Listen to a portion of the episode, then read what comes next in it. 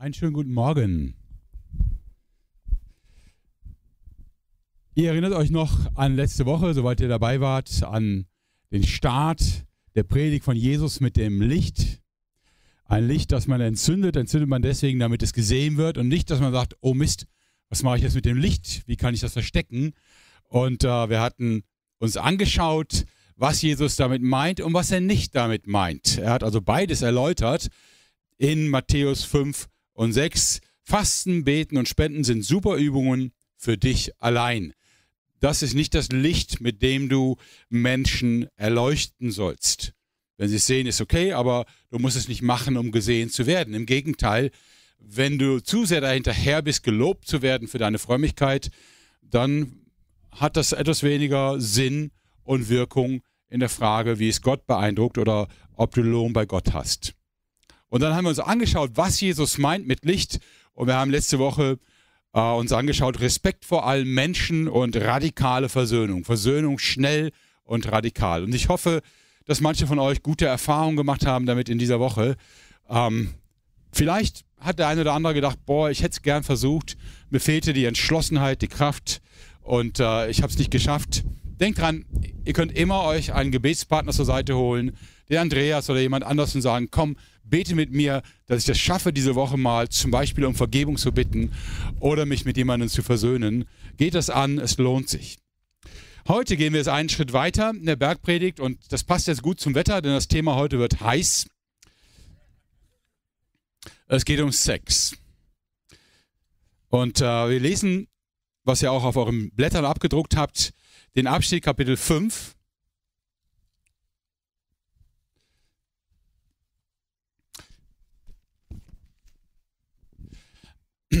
Ab Vers 27. Jesus sagt, ihr wisst, dass es heißt, du sollst nicht die Ehe brechen. Ich aber sage euch, jeder, der eine Frau mit begehrlichem Blick ansieht, hat damit in seinem Herzen schon Ehebruch mit ihr begangen. Wenn du durch dein rechtes Auge zu Fall kommst, dann reiß es aus und wirf es weg. Es ist besser, du verlierst eines deiner Glieder, als dass du mit unversehrtem Körper in die Hölle geworfen wirst. Und wenn du durch deine rechte Hand zu Fall kommst, dann hau sie ab und wirf sie weg. Es ist besser, du verlierst eines deiner Glieder, als dass du mit unversehrtem Körper in die Hölle kommst. Und ihr merkt, es wird in jeder Hinsicht heiß. Es geht um Sex. Eine Frau ansehen, sie zu begehren. Das Knistern zwischen Mann und Frau. Eines der großen Themen der Menschen und der Menschheit. Es geht um die unfassbare Anziehungskraft, die Männer bereit macht zu fast jeder Aktion und jedem Opfer bis hin zu lebensgefährlichem Einsatz. Sex motiviert, Sex treibt im wahrsten Sinne des Wortes, wir nennen es auch Trieb, ja. Und äh, Sex bestimmt, so Matthias Burhenne, unser Seelsorger im Wiedenest, bei einem Mann das Denken. Alle zwei Minuten denkt ein Mann an Sex. Weiß gar nicht, wie das geht, wenn, während man gerade arbeitet und so. Aber Matthias äh, hat das wohl irgendwie wissenschaftlich nachgelesen. Alle zwei Minuten denkt ein Mann an Sex. Es ist unfassbar, aber es ist so. Das weiß auch die Bibel. In äh, Hohelied 8, da sagt Salomo, Liebe ist stark wie der Tod und Leidenschaft ist unwiderstehlich wie das Totenreich. Ihre Glut ist feurig und eine gewaltige Flamme. Ja. Die Liebe ist stark wie der Tod. Tatsächlich. Für die Liebe tun Menschen alles. Mich haben diese Gefühle von Liebe, Verliebtsein und so weiter als junger Mensch irritiert. Ich empfand sie oft als falsch, ich schämte mich dafür und hoffte, dass niemand sie bemerkt. Und ich habe erst nach und nach verstanden, dass tatsächlich die Gefühle von Liebe und Verliebtsein ein Teil der guten Schöpfung Gottes sind. Gott hat uns wirklich so gemacht. Auch mit dem Schmetterlinge in Bauch oder meine Frau hat das mal anders genannt, das Gefühl, ein Zustand vorübergehenden Schwachsinns. Auch das ist Gottes Schöpfung. Wir sind sexuelle Wesen. Wir sind von Gott so gewollt. Und es ist eine unfassbare Kraft in unserem Leben, diese Fähigkeit, sich zu verlieben und dieses Begehren. Es ist wie Dynamit und genau da liegt die Herausforderung bei diesem ganzen Thema. Dynamit ist ein sehr brauchbares Werkzeug, wenn man zum Beispiel im Bergbau Stollen graben will. In anderen Zusammenhängen ist es sehr ungünstig, wenn man es im Auto transportiert und es entzündet sich, ist es völlig an der falschen Stelle, was man wenige Sekunden später auch realisiert, wenn man es noch realisiert. Kräfte müssen gelenkt werden, sonst entfalten sie an der falschen Stelle eine Dynamik, die tödlich sein kann. Und das ist ein uraltes Thema im Bereich Sexualität für die Menschheit. Schon der Krieg um Troja, der berühmte Krieg mit dem trojanischen Pferd, entzündete sich an einem Liebesdrama. Und dafür wurde eine komplette Stadt ausradiert und unfassbar viele Soldaten ließen dafür ihr Leben. Ein Eifersuchtsdrama.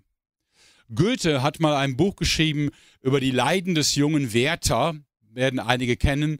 Ein Mann, der eine Frau liebt und irgendwie darüber depressiv wird, weil er nicht weiß, wie er an sie rankommt. Das Ganze endete im Buch, im Selbstmord. Aber dieses Buch hat dann tatsächlich, als Goethe es verbreitete, hat dann tatsächlich auch in Deutschland zu ganz vielen Selbstmorden bei jungen Männern geführt. Ähm, Romeo und Julia, Mischung aus Tod und Selbstmord. Simson und seine Delia, ja. Äh, Simson verrät sage und schreibe, ich glaube, viermal, ist das richtig? Viermal das Geheimnis seiner Kraft. Dreimal lügt er.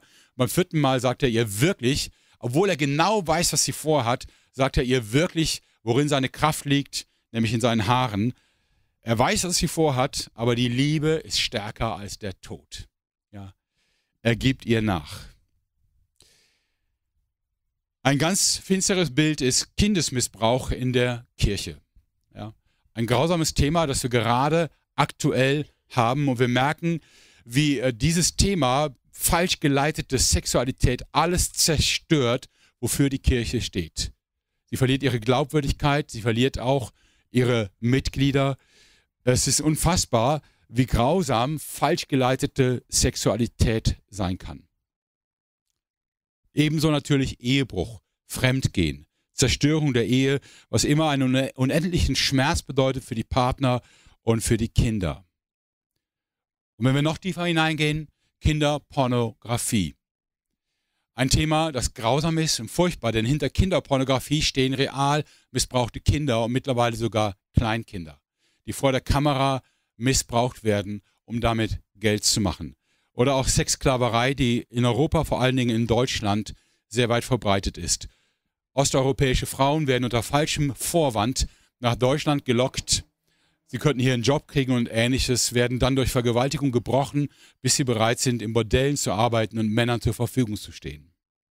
Die finstere Seite von Sex. Es gibt auch die kreative Seite, es gibt auch die gute.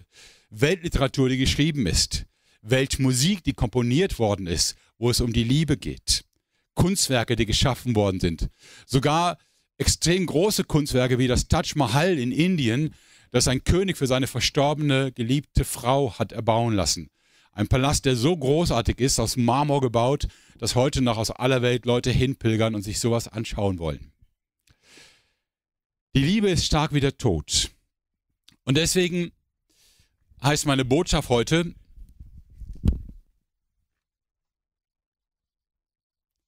Entschuldigung, ist jetzt in Englisch, ich übersetze es aber gleich.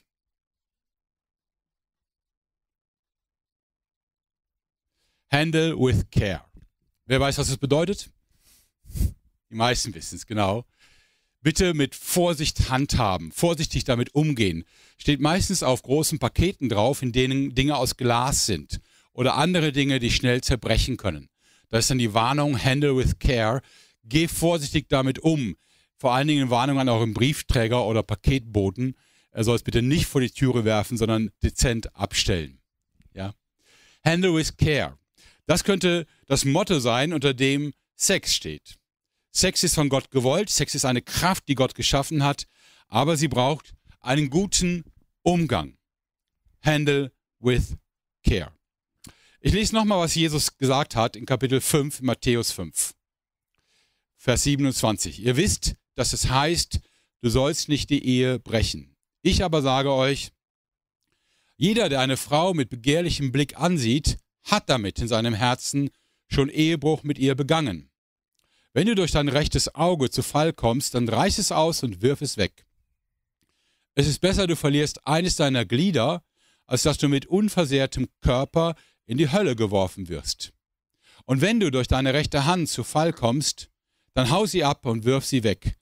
Es ist besser, du verlierst eines deiner Glieder, als dass du mit unversehrtem Körper in die Hölle kommst. Diese Anweisung von Jesus ist erstaunlich, wenn man bedenkt, wie das Thema Frau und Mann zu seiner Zeit gesehen wurde. Die jüdischen Rabbiner, also die Gelehrten im Judentum, waren der Meinung, ähnlich übrigens wie heute auch strenge Muslime auf der Meinung sind, dass alle Probleme bei der Sexualität von der Frau ausgehen. Sie ist die große Verführerin. Sie ist die große Attraktion und sie ist verpflichtet im damaligen Judentum und wie gesagt auch im strengen Islam, sie ist verpflichtet, sich zu verhüllen, sich also vor dem Mann zu verbergen, ihn nicht in Versuchung zu führen. Und in einigen Kulturen ist es heute noch so, wenn äh, ein, ein Ehebruch vorfällt oder ähnliches, der vor Gericht kommt, dann ist tendenziell die Frau daran schuld und nicht der Mann. Im Iran, da könnt ihr Hessam fragen, war es zumindest früher so, wenn eine Frau ihr Haar zeigt, dann kann sie sogar bestraft werden dafür, weil das Haar ist die Verführung für den Mann. Deswegen trugen sie im Iran früher zumindest immer Kopfbedeckungen, die das ganze Haar abdecken. In der Gegend, wo wir lebten, in Pakistan, musste eine Frau ein schwarzes Tuch komplett über den Kopf tragen, ohne Seeschlitz. Da musste dann ein Mann aus der Familie vorhergehen, damit sie überhaupt gehen konnte. Man durfte sie überhaupt nicht sehen. Die Frau wurde in vielen Kulturen als die Ursache für Verführung, Ehebruch und sexuellen Übergriffen gesehen. Auch in unserer Kultur war das lange so. In vielen Prozessen der Vergangenheit, wo es um Vergewaltigung ging, kamen Richter zu der Überzeugung, letztlich hat die Frau das ja verursacht. Durch ihre Art der Kleidung und Bewegung. Man gab gerne der Frau daran die Schuld. Deswegen ist es faszinierend, dass Jesus jetzt in diesem Text das Ganze umdreht, komplett umdreht und die ganze Verantwortung für den Umgang zwischen Mann und Frau auf den Mann legt. Und ihm sagt, du sollst die Frau nicht ansehen, sie zu begehren. Ja? Okay, Klammer auf, ich bin jetzt hier als Mann, äh, als Prediger, deswegen will ich nicht so viel für die Frauen sprechen, aber trotzdem Klammer auf. Ähm, natürlich weiß eine Frau, was sie mit einem Mann macht, je nachdem, wie sie sich anzieht. Und es gibt einen gewissen Spielraum, aber es gibt auch gewisse Grenzen und es ist nett, wenn man die nicht überreizt. Ja. Aber jetzt ist erstmal das Thema, das Thema von Jesus, nämlich du als Mann trägst die Verantwortung. Und das ist erstmal grundsätzlich etwas Revolutionäres, weil Jesus deutlich macht, hab Respekt vor den Frauen. Degradier sie nicht als Sexobjekt, das geschützt werden muss, sich selber schützen muss und das im Zweifelsfalle sogar selber schuld ist, wenn es sexuell belästigt wird sondern du als Mann bist verantwortlich. Wir hatten letzte Woche Respekt vor Menschen und ich würde diesen Abschnitt titeln Respekt vor Frauen. Habe Respekt vor Frauen. Das ist in unserer Kultur schwer geworden. Ich möchte euch einfach mal ein paar Zahlen sagen, in welcher Situation wir gerade leben und warum das gar nicht mehr einfach ist.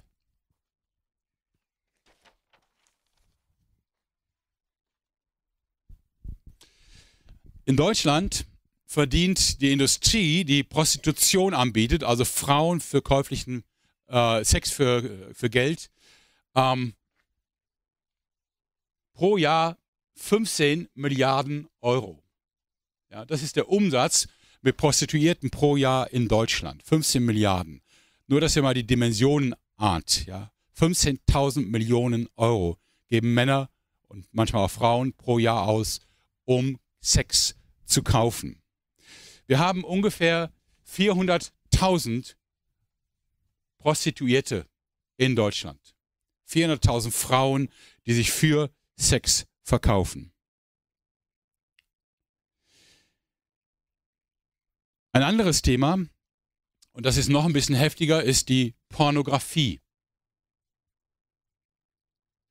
Mehr und mehr übernimmt sie die Rolle, die vorher die Prostitution hatte.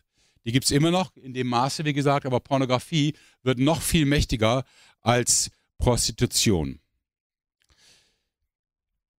Man geht davon aus, dass weltweit im Internet-Traffic ungefähr 43 Prozent aller Internetseiten, die angesteuert werden, angesteuert werden für Pornoseiten. Fast die Hälfte der gesamten Internetnutzung dient der Pornografie. Und um es noch schlimmer zu machen, von dieser Nutzung für Pornografie weltweit ist ein Viertel des gesamten Traffics in Deutschland. Wir sind die Weltmeister in Pornografie und Masturbation. Sorry, das ist kein schöner Titel, ich weiß, ja. Aber das ist die Realität. Unser Land gilt als eines der heftigsten Länder überhaupt für Prostitution, für Sexsklaverei, für Kinderpornografie und Pornografie insgesamt. Bei uns ist der höchste Umsatz und wie gesagt, ein Viertel des weltweiten äh, Gebrauchs von Pornoseiten passiert allein in Deutschland. Sieht nicht gut aus für uns. 70 Prozent des Pornokonsums in Deutschland findet werktags zwischen 9 und 17 Uhr statt. Zur Arbeitszeit. Pro Sekunde werden weltweit mehr als 30.000 Pornoclips angesehen. Jede Sekunde 30.000 Pornos. Allein die Pornoseite Pornhub verzeichnete im Jahr 2019 rund 115 Millionen Besuche jeden Tag. 115 Millionen.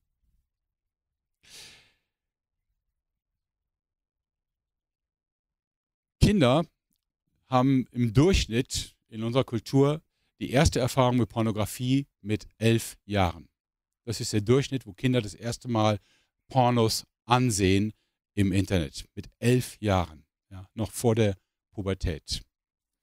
Kinderpornografie breitet sich in Deutschland immer mehr aus. Ich sprach dieser Tage mit einem äh, Kriminalbeamten in Köln, der eine ganze Abteilung leitet für die Bekämpfung von Kinderpornografie.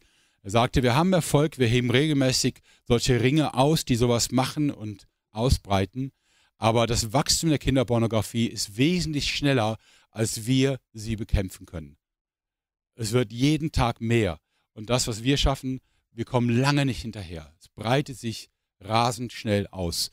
Und nochmal hinter Kinderpornografie stehen real missbrauchte Kinder von Kleinkindalter an.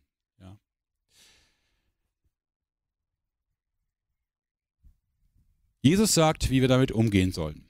Wenn ein Auge gerne Pornos ansieht, reiß es einfach aus und wirf es weg. In der Kirchengeschichte haben tatsächlich Menschen immer wieder darüber nachgedacht, was will Jesus jetzt wirklich von uns? Also worum geht es ihm eigentlich? Ähm, ich wüsste jetzt keinen einzigen Fall in den letzten 2000 Jahren, wo Christen tatsächlich sich ein Auge ausgerissen hätten. Äh, es gibt einen Fall bei Origenes, der hat sich selber kastriert. Halte ich auch für die bessere Lösung. Aber es gibt auch nur einen einzigen Fall. Und bei dem Auge muss man jetzt mal ganz ehrlich sagen, also ich will jetzt nicht Jesus korrigieren. Ich will nur sagen, es ist wahrscheinlich bildlich gemeint. Also wenn ich mir mein rechtes Auge ausreiße, denke ich immer noch an Sex.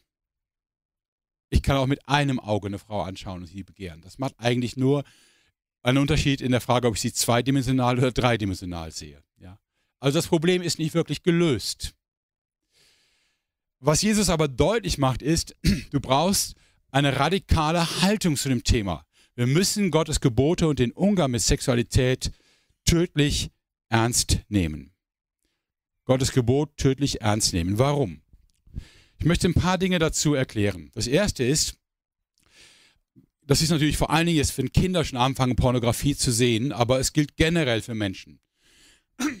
Unser Gehirn ist so ausgelegt, dass es gerne positiv animiert und stimuliert wird. Es liebt es, positive Reize zu haben. Und gerade im Kinderalter, aber auch noch im Erwachsenenalter, ähm, wenn es irgendwas hat, was ihm sehr, sehr gut gefällt, dann schüttet es Dopamin aus. Und Dopamin kommt überall zum Einsatz, wo Dinge uns besonders ansprechen. Alkoholkonsum, Drogenkonsum, Sexualität und ähnliches. Und das Gehirn fängt dann an, ähm, sich darauf einzuschießen ah, das ist der Weg, wie ich ganz viel Dopamin kriege, wie ich ganz viel Dopamin ausschütten kann. Das heißt, in dem Konsumieren von Pornografie entstehen sogenannte äh, neurologische Autobahnen im Gehirn, so feste Verdrahtungen. Das heißt, du gewöhnst dich dran und man nennt das dann auf Deutsch in unserer Sprache Sucht. Du gewöhnst dich dran und kommst nicht mehr davon weg. Du brauchst es immer wieder, um dieses Gefühl von Dopamin zu haben, was so eine Art körpereigene Droge ist. Du entwickelst Sucht. Ich habe heute Morgen nochmal nachgeguckt, zum Beispiel bei der Technikerkrankenkasse gibt es eine ganze große Seite zur Pornosucht. Das ist offiziell mittlerweile als Krankheit definiert. Ja? Und das hat mehrere Folgen. Die erste und einfachste Folge ist, du bekommst ein gestörtes Verhältnis zum anderen Geschlecht. Es gelingt dir nicht mehr, ich sag mal, sachlich und gut mit dem anderen Geschlecht umzugehen. Dein Gehirn feuert ständig die falschen Informationen, wenn du Menschen begegnest. Ein entspannter Umgang zwischen Mann und Frau ist so kaum noch möglich. 55 Prozent aller Ehescheidungen hängen mit dem Konsum von Pornografie zusammen. 55 Prozent. Das heißt, die Mehrheit aller Ehescheidungen passieren, weil einer der Partner in Pornografie festhängt. Pornografie verursacht Scham und Schuldgefühle, aber vor allen Dingen einen Verlust von Freiheit. Pornografie, Pornografie bindet dich. Menschen, die pornografische Inhalte konsumieren, ich will die jetzt nicht inhaltlich erläutern, ähm, aber das ist, was ich nachgelesen habe in den gängigen Fachartikeln. Menschen, die pornografische Inhalte konsumieren, gewöhnen sich daran, dass der Trigger für ihre Sexualität immer ausgefeilter, immer raffinierter ist. Anders gesagt, wer Pornografie konsumiert, macht sich selber unfähig zum wirklichen Sex. Wir sind nicht nur eine pornografieabhängige Nation, wir sind auch eine impotente Nation. Immer mehr Menschen haben Schwierigkeiten, Sex mit ihrer eigenen Frau oder mit ihrem eigenen Mann zu haben, weil ihr Gehirn gewohnt ist, nur bestimmte Bilder als Trigger zu haben. Das heißt, Pornografie zerstört auf allen Ebenen unsere Fähigkeit, gute Beziehungen, auch sexuelle Beziehungen zwischen Mann und Frau zu haben. In Bezug auf unseren Glauben nimmt uns Pornografie und alles, was damit zusammenhängt, unser gutes Gewissen und raubt uns damit letztlich unseren Glauben und unsere Gewissheit. Und deswegen gibt es auf das, was Jesus hier sagt, nur eine Reaktion. Bereite deine Flucht vor. Weiß nicht, wer den Film kennt, Herr der Ringe. Ich liebe diesen Film. Da gibt es so eine Szene, wo der Zauberer Gandalf seinen Kollegen zuruft, flieht ihr Narren. Genau das würde ich jetzt auch sagen zum Thema Pornografie, Fremdgehen und alles, was damit zusammenhängt. Flieht ihr Narren. Seid nicht blöd. Bereitet eure Flucht vor. Denn hier ist tödliches Gelände. Hier ist der Highway to Hell, die Autobahn zur Hölle. In 2 Timotheus 2, Vers 22 sagt Paulus zu Timotheus, fliehe die Begierden der Jugend. Jage aber nach der Gerechtigkeit, dem Glauben, der Liebe, dem Frieden mit allen, die den Herrn anrufen aus reinem Herzen. Fliehe die Begierden der Jugend, jage den guten Dingen nach. Das ist die Herausforderung. Und das fängt an, erstens damit, dass wir unsere Kinder schützen. Wir müssen unsere Kinder schützen. Schon in die Grundschule kommen mittlerweile die Aufklärer, die das Thema Sexualität thematisieren. In einer Weise, wo wir bei manchen sagen würden, gut, das ist gut zu wissen, und bei vielen anderen, boah, das möchte ich eigentlich nicht, dass mein Kind das erfährt. Kinder bekommen heute in der Grundschule ihre ersten Smartphones. Die Eltern verlieren völlig die Kontrolle, was sie konsumieren, was sie sehen, welche Inhalte sie sich reinziehen. Wenn schon ein Kind ein Smartphone bekommt, dann informiere dich, was Schutzsoftware ist und sorge dafür, dass weder auf dem Computer noch auf dem Smartphone noch auf dem Fernseher Kinder die falschen Inhalte aufrufen. Schützt eure Kinder oder Neffen, Nichten oder wo immer ihr mit Kindern zu tun habt. Sorgt dafür, dass sie spät den Einstieg ins Internet kriegen, nicht zu früh. Wenn ihr Computer habt, Bildschirme und ähnliches, guckt, dass sie nicht im Kinderzimmer stehen, da haben die nichts verloren. Schaut, dass sie in der Öffentlichkeit stehen, also im Familienraum, im Wohnzimmer. Und dass, wenn die Kinder sie benutzen, dass ihr in der Nähe seid dass ihr wisst, was sie tun. Verhindert, dass sie sich in der Heimlichkeit verlieren. Die Kinder können nichts dafür, die werden verführt. Ja. Aber wir haben als Erwachsene die Verantwortung dafür zu sorgen, dass die Kinder geschützt sind.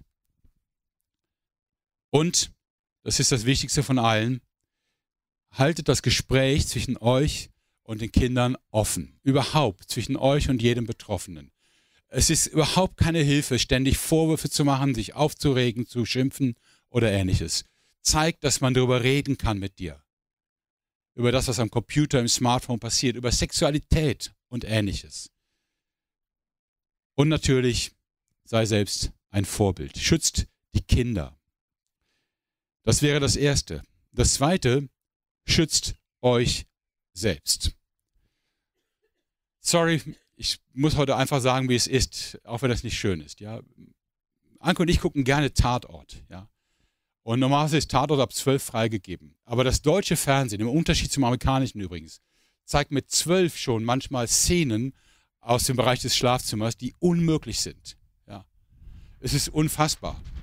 Und dann gucken manchmal Anke und ich uns an und sagen, nein, wollen wir nicht. Und dann schalten wir das aus. Und dann ist es uns egal, wer der Mörder ist. Ähm, habt den Mut und setzt einfach eine Grenze und sagt, ich will diese Bilder nicht sehen. Ja. Ich lese mir da in meinem Tatort vorher immer durch, um was es geht. Und wenn ich dann schon ahne, Tatort aus dem Prostituiertenmilieu und so, dann weiß ich schon, das schalte ich gar nicht erst ein. Das will ich nicht sehen. Ich will nicht sehen, wie Männer und Frauen im Bett liegen oder Sexspielchen machen. Ich will es nicht. Fifty Shades of Grey ist einfach nur ein Hollywood-Film. Nein, es ist ein Sexfilm, es ist ein Soft-Porno-Film. Es ist die Schwelle zum Einstieg in die Pornografie. Das schaue ich mir nicht an. Ja? Wir müssen uns selber schützen. Schützt euch selbst. Mit dem Fernsehen. Das ist noch nicht die Pornografie, wie sie im Internet verkauft wird. Aber es ist der Einstieg. Schützt eure Seele, eure Gedanken. Lasst den Dreck nicht in euer Herz kippen. Ja. Löscht Apps, die euch verführen. Selbst wenn es nur Instagram wäre. Löscht es. Jesus sagt, reißt euch das Auge aus. Manchmal setze ich das, wenn ich mit meinen Studierenden an der Biblisch-Theologischen Akademie darüber spreche, setze ich das so um und sage, wenn das Smartphone die Quelle deiner Versuchung ist, dann verkauf dein Smartphone und kündige deinen Vertrag. Lebe ohne Internet.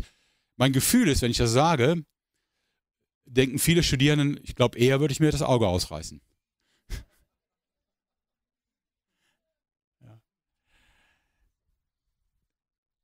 Seid radikal im Schutz für euch selbst. Es geht um die Sauberkeit in eurem Herzen. Und schützt euch, indem ihr offen seid. Offen gegenüber Gott. Ja. Gott weiß sowieso, was ihr tut. Sprecht es aus. Bittet um Vergebung. Einmal, zehnmal, hundertmal. Bittet um Vergebung. Gebt nicht auf. Auch wenn ihr das Gefühl habt, ich komme da nicht mehr raus, ich hänge da drin. Gebt es nicht auf. Immer und immer wieder. Geht zu Gott. Aber hol dir auch Hilfe. Hol dir einen Freund, eine Freundin, einen Seelsorger, jemanden, mit dem du reden kannst, dem du vertraust und dem du offen sagen kannst, was wirklich mit dir los ist. Hol dir Hilfe. Bete zusammen mit jemand, jemand anderem. Gib zu, dass du Hilfe brauchst. Und das Schwerste ist vielleicht, sei ehrlich mit deinem Partner. Ja, sei ehrlich mit deinem Partner. Früher waren das die Zeitschriften, die der Mann heimlich in seiner Schublade versteckte und irgendwann beim Aufräumen entdeckte die Frau die und war entsetzt, dass sowas passiert. Heute hat die Frau gar keine Chance mehr zu wissen, was ihr Mann alles konsumiert und umgekehrt auch nicht. Ist nicht so, als wenn hier nur Männer betroffen wären.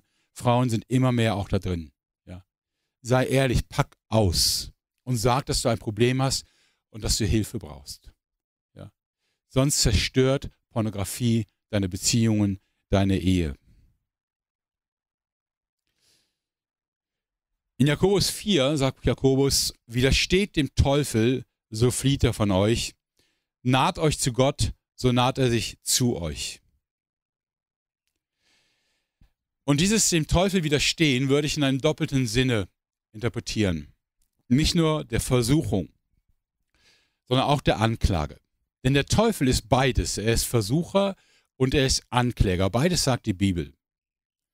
Der Teufel legt dir freundlich den Arm um deine Schultern und sagt, hey, das brauchst du jetzt. Gönn dir das mal. Sei doch nicht so eng als Christ. Du bist so gesetzlich. Das darfst du dir jetzt mal reinziehen. Das weiß deine Frau auch gar nicht, musst hier auch nicht wissen. Das tun alle anderen auch. Keiner sieht, was du gerade machst. Du wirst danach so entspannt sein. Und so weiter. Das ist der Teufel.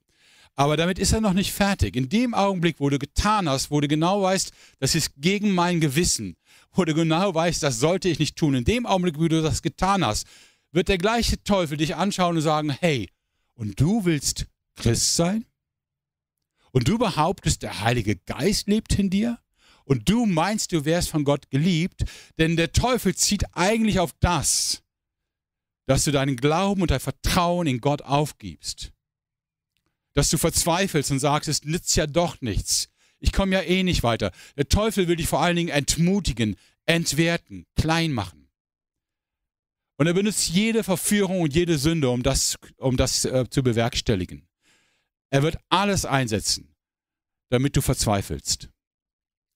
Und das heißt dann für uns, widersteht dem Teufel auf beiden Ebenen. Widerstehen, was Sünde betrifft. Aber wenn du fällst, dann widerstehe der Versuchung zu sagen, ich gebe auf. Es hat ja eh keinen Sinn. Ich war jetzt jeden Sonntag im Gottesdienst in diesem Jahr und jetzt habe ich trotzdem mir wieder diese pornografischen Seiten angeschaut. Oder ich war bei einer Prostituierten, da sollte ich nicht sein. Ja. Und Klammer auf, denk bitte jetzt nicht, ich würde von der Welt reden und nicht von der Gemeinde. Ich habe gerade von Tobias Teich eine Predigt auch zu dem Thema gehört und er sagte, es fällt auf, dass bei großen christlichen Konferenzen in den Städten der Pornografiekonsum in den Hotels in den umliegenden signifikant ansteigt. Ja. Das ist in den christlichen Gemeinden genauso drin, wie es in der Welt ist. Vielleicht prozentmäßig etwas weniger. Aber wir haben das Problem genauso wie alle anderen. Lass dich vom Teufel, lass dir vom Teufel nicht einreden, dass Gott dich aufgegeben hätte, dass es jetzt keinen Sinn mehr hätte, dass nach dem hundertsten Mal du es nicht mehr versuchen musst, Lass dir nicht deinen Glauben nehmen. Geh wieder zu Gott, geh zu einem Seelsorger, pack aus und kläre es wieder. So wir unsere Sünden bekennen, so ist Gott treu und gerecht, dass er uns unsere Schuld vergibt und reinigt uns von aller Ungerechtigkeit. 1. Johannes 1, Vers 9. Dieser Schmutz auf der Seele, diese Scham, dieses Schamgefühl, was habe ich getan, reinigt Gott. Er reinigt es wirklich, wenn wir Sünde bekennen. Er meint es total ernst. Der Satan wird versuchen, dir das auszureden. Er wird versuchen, dir einzureden, dass du verloren hast als Christ, dass in deiner Nachfolge Jesu nichts mehr läuft. Das ist eine Lüge. Widerstehe dem Teufel im doppelten Sinne. Widerstehe ihm, wenn er dich zur Sünde einlädt, aber widerstehe ihm auch, wenn du gefallen bist und er dich einlädt, Gott aufzugeben. Das ist sein Ziel. Widerstehe ihm. Bleib stehen. Stell dich hin und sage, das ist wieder aus Herr der Ringe, du kommst hier nicht vorbei. Ja. Hier stehe ich. Das ist aus Luther. Bleibt stehen, leiste Widerstand. Wenn wir diesen Kampf verlieren gegen eine Industrie, die milliardenschwer ist und die alles tut, um noch mehr Geld zu verdienen, die auch jeden von euch gerne ganz viele Sachen verkaufen würde. Wenn wir diesen Kampf verlieren als Gemeinde, verlieren wir auch alles andere dann ist das mit dem Leuchten schwierig.